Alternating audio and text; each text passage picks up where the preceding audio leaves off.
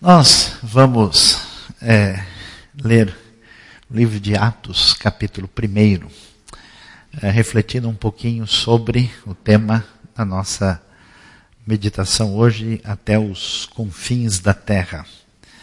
A Bíblia ah, nos diz em Atos, capítulo 1, a partir do verso 1, o seguinte: Em meu livro anterior, Teófilo, escrevi a respeito de tudo que Jesus começou a fazer e a ensinar.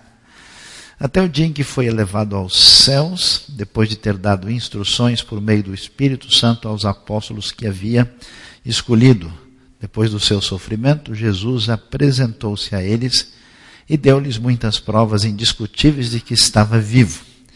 Apareceu-lhe por um período de quarenta dias, falando-lhes acerca do reino de Deus. Certa ocasião, enquanto comia com eles, deu-lhes esta ordem: Não saiam de Jerusalém, mas esperem pela promessa de meu Pai, da qual lhes falei. Pois João batizou com água, mas dentro de poucos dias vocês serão batizados com o Espírito Santo. Então os que estavam reunidos lhe perguntaram: Senhor, é neste tempo que vais restaurar o reino a Israel? Ele lhe respondeu: Não lhes compete saber os tempos ou as datas que o Pai estabeleceu pela sua própria autoridade, mas receberão poder quando o Espírito Santo descer sobre vocês e serão minhas testemunhas em Jerusalém, em toda a Judéia e Samaria e até os confins da terra. Ah, quando nós olhamos para a realidade dos discípulos de Jesus, ah, na sua expectativa que é apresentada nos evangelhos e aqui no livro de Atos, nós vamos ver que ah, o enfoque constante é sempre a pergunta sobre a esperança messiânica. Né? Ou seja, quando é que o reino de Deus vai estar ah, em plena atividade, porque Jesus veio trazer esse reino. E quando a gente ouve isso, a gente pensa, ah, Puxa, mas esse pessoal tinha visão equivocada, eles estavam ah, esperando um reino físico, um reino material, mas eles tinham razão, era essa a expectativa que se tinha das próprias profecias do Antigo Testamento, e isso tem toda a razão de ser, por quê?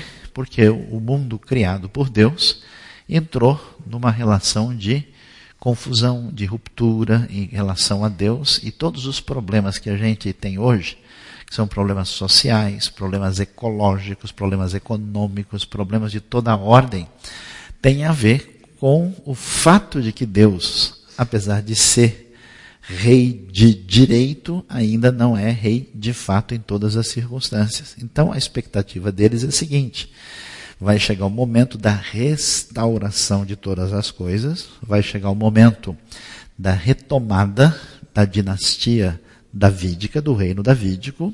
Então, o rei que se levantará sobre a nação trará não só o controle de Deus aqui, mas a semelhança do que diz o Salmo 2, vai permitir que todas as nações estejam submissas submissas ao Rei dos Reis, aquele que vai ser rei para todo sempre. A ideia fundamental era de redenção de todas as coisas e de restauração da ordem criada, particularmente no contexto humano, para que essa realidade viesse a acontecer. O que os discípulos não contavam e não imaginavam é que esse reino não viria uh, de uma maneira como Jesus apresentou que o reino começa primeiro não nas estruturas externas, mas ele começa como um fermento, ele começa atingindo a vida da pessoa. É igual o post que eu vi esses dias numa página do Facebook, eu achei muito interessante. Quando eu era muito novo, eu queria mudar o mundo. Agora que amadureci um pouco, quero mudar a mim mesmo. Então, a coisa interessante é que a mudança fundamental se dá dentro da pessoa e reorganiza a sua vida a partir dos valores do reino, porque a mudança no nível mais amplo, no nível que a gente pode chamar sistêmico, ela se dá a partir das mudanças dos indivíduos. E esses indivíduos, mudados, atingidos pelos valores do reino, começam a influenciar positivamente a sua família, sua comunidade próxima e fazer diferença com esses valores do reino até que esse reino cresça e ah, com a vinda de Cristo Jesus, apoteoticamente nós tenhamos a chegada completa do reino de Deus. Então a pergunta deles é, é pertinente, faz todo sentido, tanto é que Jesus em nenhum momento repreende os discípulos, diz, como assim, vocês estão perguntando em reino, sobre reino, isso não tem nada a ver, não há nenhum problema. E aí Jesus vai dizer duas coisas importantes. Primeiro, que esses discípulos que são seus seguidores, que vão fundar essa comunidade, que vão fazer parte dessa comunidade ligada ao reino, que eles não terão como fazer a sua caminhada, seguir a sua missão, a sua proposta, a, a partir da sua própria força e do seu próprio poder. Né?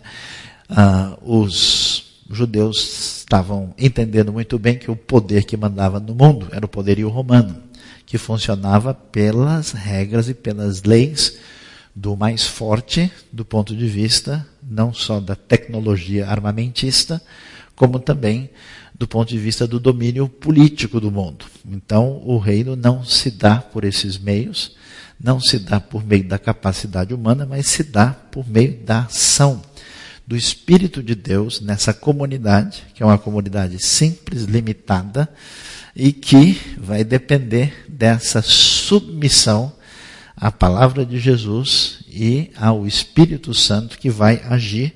E ele diz: então vocês não devem sair de Jerusalém até que vocês estejam capacitados para iniciar esse grande projeto de conquista do reino. A vinda do poder do Espírito é exatamente a ideia de que o poder de expansão, de crescimento, de força do reino se dá pela ação do Espírito na nossa vida, que deve levar a gente a pensar, a refletir e a considerar né, onde é que está realmente a nossa força, o nosso poder, a nossa capacidade. E aí ele vai responder aos discípulos: olha, vocês estão querendo muito bem colocar a coisa na agenda. Vocês querem abrir a planilha do Excel e colocar todos os dados importantes para trabalhar com a previsibilidade do agir divino. Né? O que, que a gente sempre quer fazer. A gente quer, muitas vezes a gente percebe que as perguntas das pessoas sobre Deus têm o projeto ou propósito de querer saber como Deus funciona para a gente poder controlá-lo devidamente né? e saber como lidar com ele. E a coisa não funciona assim. Então, ah, você sabe que está previsto o fim do mundo para o ano que vem mais uma vez, existe uma série de sugestões de que em Jerusalém no ano que vem vai aparecer, vão aparecer quatro luas muito vermelhas, que são chamadas luas sangrentas. E por isso, algumas pessoas estão dizendo que será o fim do mundo ou por volta de março e abril, que é a época da Páscoa, ou então por setembro e outubro, porque é a época aí da festa dos tabernáculos, e então já está previsto, já tem gente aí, já tive gente me procurando, me ajuda aqui, porque tem pessoas que já estão querendo bagunçar toda a sua vida, sabendo que o fim do mundo vai ser no ano que vem. Pois é, esse tipo de preocupação, é, isso não compete a vocês saber os tempos ou as datas que o Pai estabeleceu pela sua própria autoridade, esse desejo de controlar a agenda e o, a, a, o, a proposta a, divina em relação à história. E aí vem, vocês vão receber poder quando o Espírito Santo descer sobre vocês, para que propósito? Para que vocês sejam minhas testemunhas em Jerusalém, toda a Judéia e Samaria até os confins da terra. E aí nós vamos ver bem claramente que a proposta definida para a comunidade do reino, a comunidade missiológica uh, que vai surgir aqui, é exatamente ser testemunha, anunciar a verdade que Jesus, em primeiro lugar, é o rei é o Messias, prometido pelas escrituras hebraicas, que finalmente se confirmou e se cumpriu com o seu ministério, com a sua obra, com a sua morte e ressurreição. Que Jesus é o caminho ah, de encontro com Deus, de perdão, de salvação, Ele é ah, o Salvador, ele é o Messias, ele é a última palavra divina, é o profeta, no dizer do livro de Hebreus, que Jesus é a referência máxima de Deus e que a salvação, o reino divino, se dá por meio de Jesus. Portanto, o que é tão valioso nós entendermos como projeto da comunidade do reino de Deus? Porque é importante porque a igreja, muitas vezes, ela perde o seu caminho e a sua dimensão. Ela não entende é, que a, a razão de ser fundamental em termos da, da sua proposta de ação é exatamente o seu envolvimento na obra missionária. Há igrejas, certas comunidades em que as pessoas vivem apenas num exercício de aprofundamento uh, de conhecimento bíblico e de ensinamentos. Há igrejas em que as pessoas praticamente ficam estudando o tempo todo. São minoria, mas existem. Há igrejas que perderam a referência, elas se tornaram uma espécie de centro de diversão para as pessoas, é um entretenimento sagrado. Então as pessoas vão lá, sempre tem uma coisa diferente, daqui a pouco vem alguém que cospe fogo, que dá cambalhota no púlpito, que faz um negócio diferente. Né? Me lembro de uma comunidade que fez um esquema interessante, que o pessoal apagava a luz, aí eles faziam descer uma pomba em holograma assim, né? E a pomba descia, e a galera vibrava e fazia aquela comemoração, e todo mundo achava aquilo simplesmente o máximo. E há grupos que vão nessa direção. E talvez, no nosso contexto, a maior dificuldade é quando nós somos reféns de um desequilíbrio de comunhão. Nós gostamos de estar com os nossos amigos, com as pessoas que nós conhecemos, fazendo o nosso encontro semanal e vivendo uma vida marcada pela prioridade de trivialidades secundárias. E aí, então, nós perdemos a referência e o foco. É muito claro que todo projeto, objeto da razão de ser dessa igreja em termos da sua ação é uma ação para fora de si, uma ação externa, que é uma ação missiológica. Então, nós vamos ver uma coisa interessantíssima, o livro de Atos, que vai mostrar como essa igreja sai da sua dimensão limitada, porque é um grupo pequeno, um grupo de discípulos judeus, um grupo de discípulos que conhecem essa realidade limitada do mundo judaico e que vai sofrer para atravessar as fronteiras dessa realidade e alcançar os samaritanos. E depois, com muita dificuldade, vai atingir o mundo gentílico. E nós vamos então ver como é que a igreja passa dessa transição, saindo de uma coisa que era limitada particular para algo que fosse absolutamente universal. Aliás, a visão religiosa dos antigos sempre era uma religião, uma visão religiosa limitada e particular. Deus é o Deus dessa região, é o Deus da minha terra, é o Deus do meu clã, é o Deus da minha nação, do meu grupo. E aqui nós vamos ver como essa perspectiva que já aparece no Antigo Testamento sai que o reino de Deus que a ação salvífica de Deus ela se destina a toda a humanidade. E esse tipo de coisa é problema para nós também, porque a gente acha que não, isso aqui era uma realidade daqueles judeus de mentalidade fechada, como se a gente tivesse numa situação muito diferente. Nós somos chamados a sair de dentro de nós mesmos, de nossas limitações, da nossa visão peculiar. Né? Por isso que é bom e a gente incentiva que cada um dos irmãos, de vez em quando ou de vez em sempre, participe de um projeto missionário de curto prazo. Né? Que a cabeça da pessoa organiza muito, porque ele percebe o mundo em que nós estamos vivendo, percebe as necessidades, percebe toda a amplitude que envolve o reino de Deus e sai dessa situação, dessa, dessa torre de marfim fechada, onde tantas vezes nós perdemos as referências. E o livro de Atos, portanto, vai se organizar inteiramente em função disso que nós vemos aqui em Atos 1:8, que diz que os discípulos são chamados a serem testemunhas em Jerusalém e Judéia, Samaria e depois confins da terra. O livro de Atos tem 28 capítulos.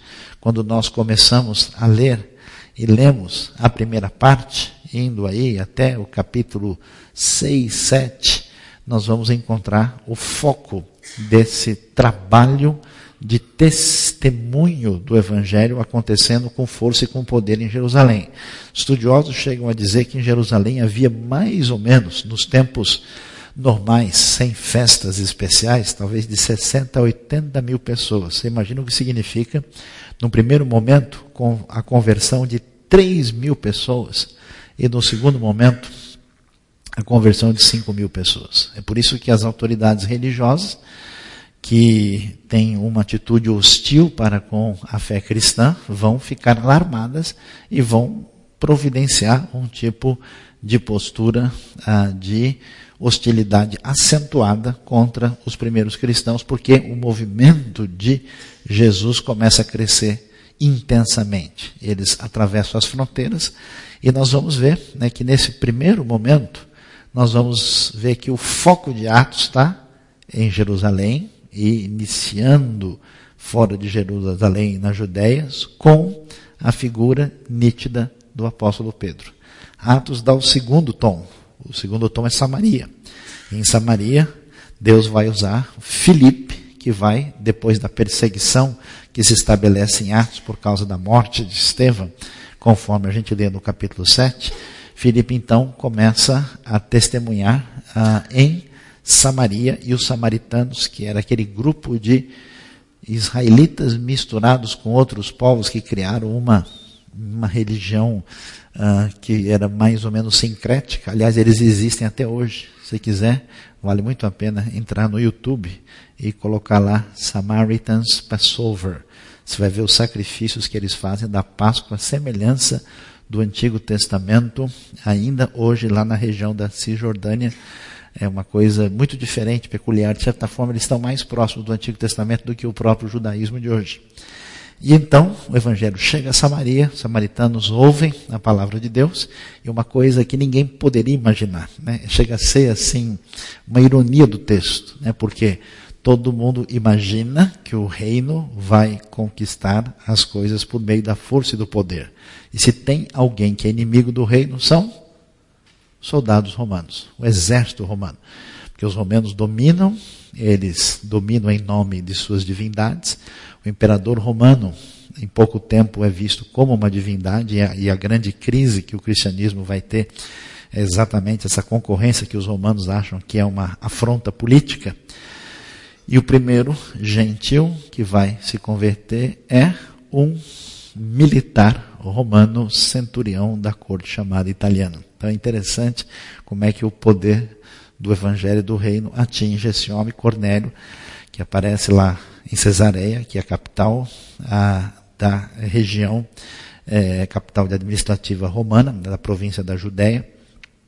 E Cornélio vai se converter, e em Atos 10 e Atos 11 nós vemos essa dimensão aberta para os gentios. Gentios próximos da fé, da fé judaica. Gentios que achavam interessante os judeus terem um Deus que não podia ser visto. Gentios que achavam interessante demais esse Deus manifesto a Israel que tinha exigências éticas diferenciadas. E esse gentio se converte, mas não demora muito tempo. Aqueles gentios que ninguém poderia imaginar, absolutamente ignorantes de tudo, completamente pagãos na sua maneira de agir, são alcançados já na primeira viagem missionária, em Atos 13 e 14. Então nós vamos ver a, a transição, né? porque depois, em Atos 13, nós temos o Evangelho alcançando todas as nações e etnias presentes nesse mundo romano cada vez mais e o foco se torna o apóstolo Paulo. Então, Pedro, Filipe, Paulo nós temos Jerusalém, Judéia, Samaria e confins da terra. E a gente lê isso, a gente pensa, né? Que história é essa? Confins da terra seriam os últimos limites do Império Romano da época, ou possivelmente a própria capital Roma, ah, num ambiente geográfico bastante grande, que ocupava aí uma área ah, quase equivalente ao tamanho da Europa, né, em torno de todo o Mediterrâneo, com 60 milhões de pessoas, sendo um milhão e meio de pessoas morando na cidade de Roma. O objetivo era esse, era essa ideia que os primeiros cristãos entenderam e sem ter, talvez no primeiro momento, em conta a realidade de que esse evangelho chegaria a todas as nações. Portanto, o que, que nós precisamos entender?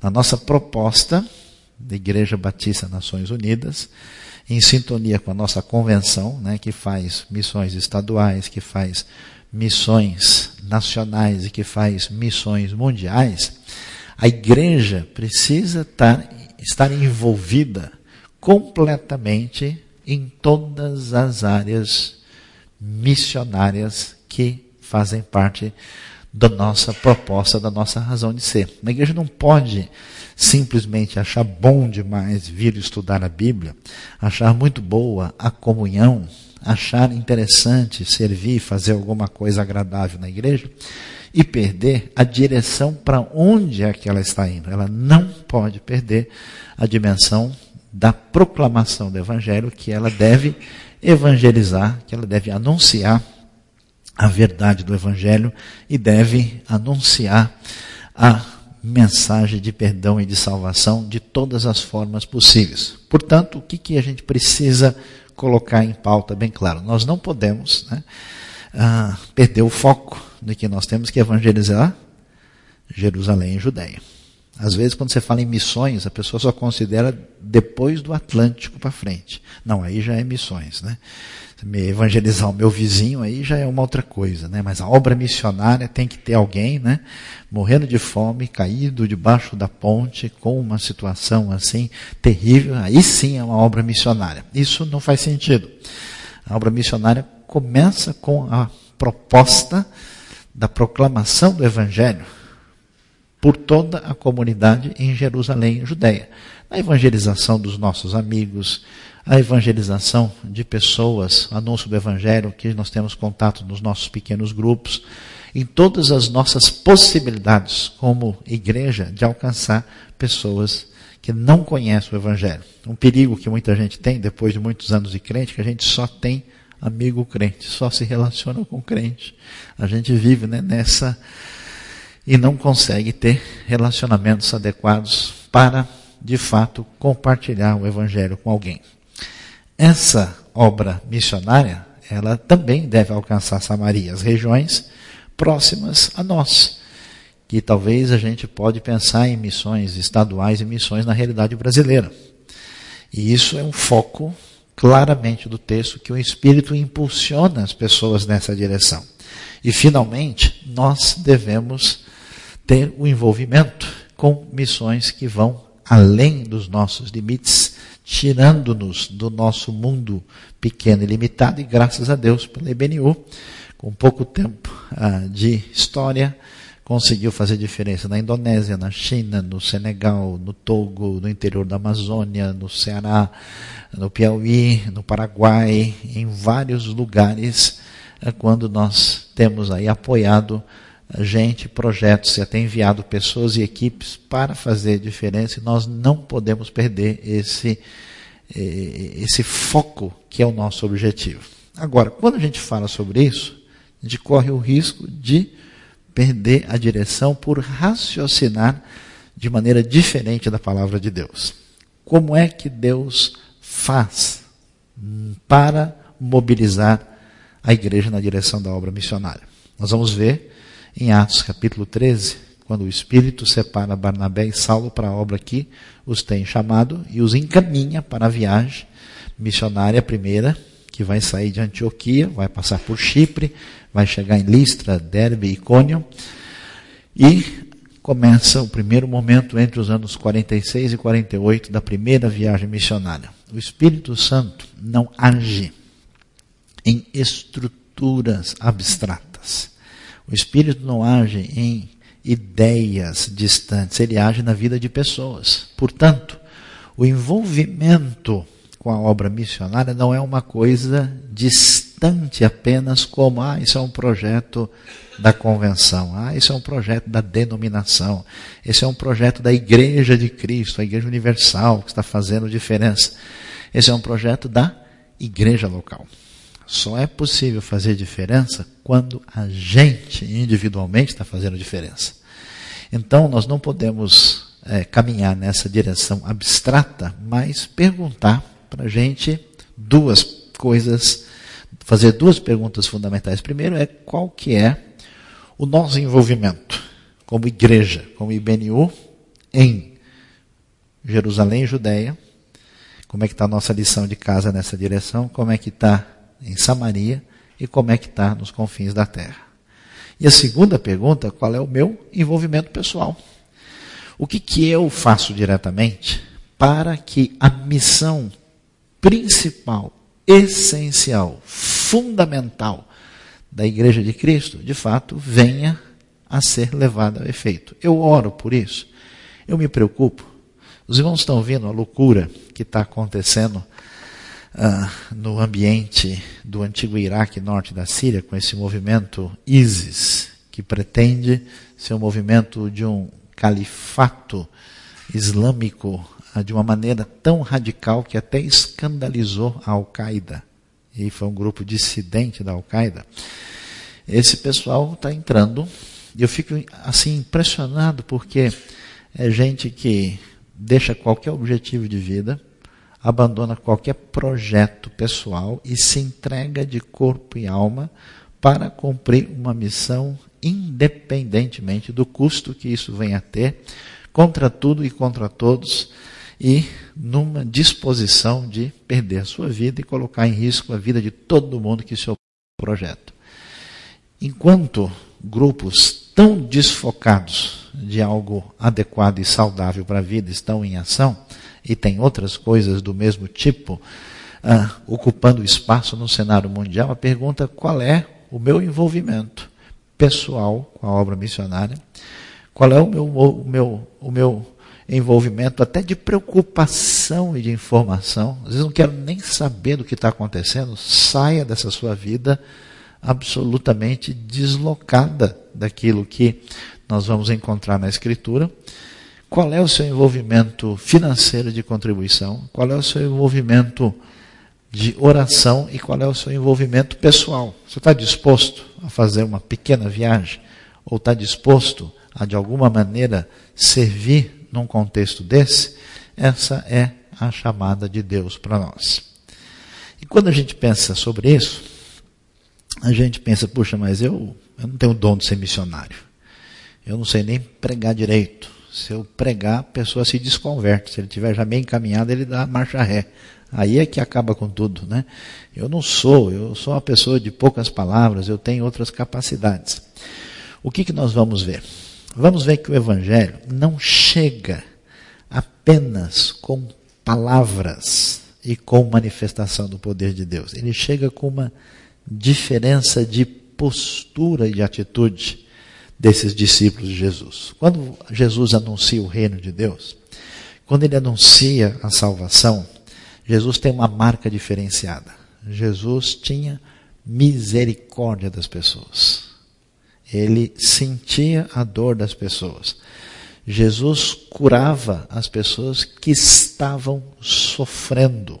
A marca da, da, dessa graça divina, ela não é uma, uma ideia abstrata, ela é um conceito que se manifesta concretamente por meio de atitude de pessoas que transmitem o amor de Deus por meio de atitudes práticas. Por isso a Igreja de Cristo, sem cair numa ideia que ela, como se ela tivesse tentando sugerir que fazendo bem para as pessoas estaria ganhando pontos diante de Deus ou transmitindo qualquer ideia meritória aqui ali, não é esse o caso. A igreja precisa crescer com essa palavra de graça associada a atitudes benéficas e graciosas. Devem ser encorajados.